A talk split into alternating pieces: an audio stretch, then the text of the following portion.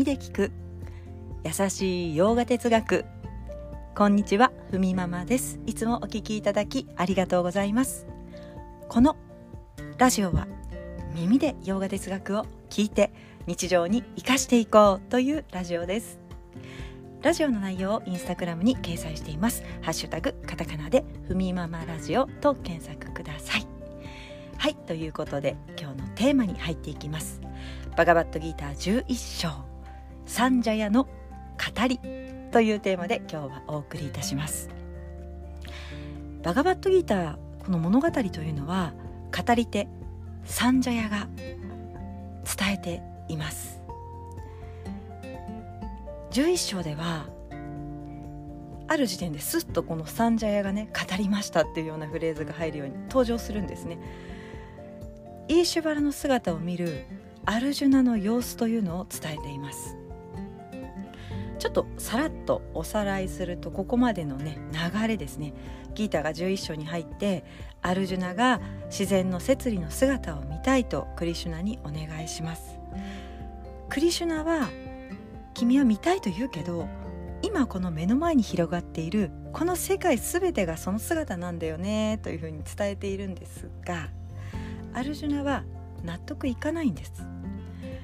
もっとすごいものがあるんじゃないか。いやきっと自然の摂理、まあ、イーシュバラというふうに言葉が出てきますがそのイーシュバラというのはすごいんじゃないかともうきらびやかなんじゃないかとなんか自分の想像を超えてくるものだよねと思っているんですよね。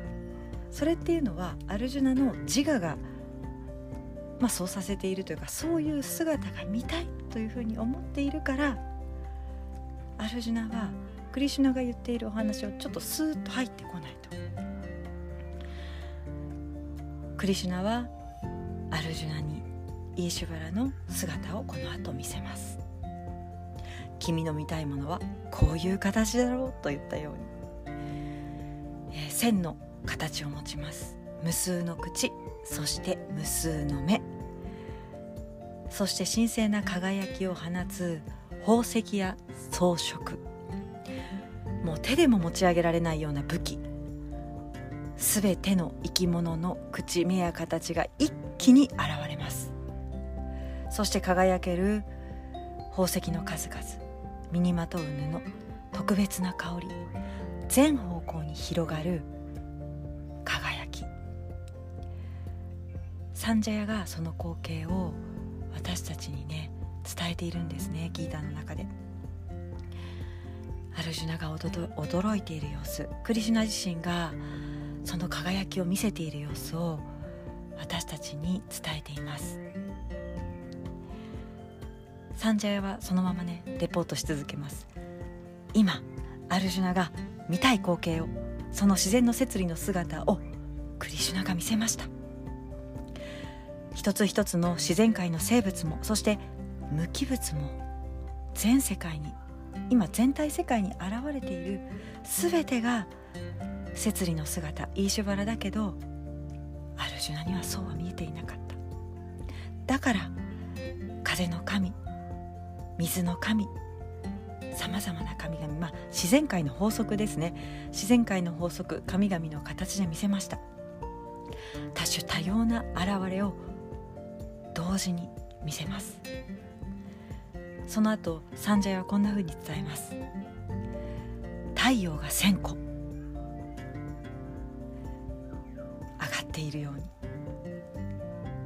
同時に輝いたとしたら太陽が1000個上がっているようなくらいの輝きなんだと、まあ、ちょっと見ていられない 多分目を開けられないような気がしますけれども眩しすぎて。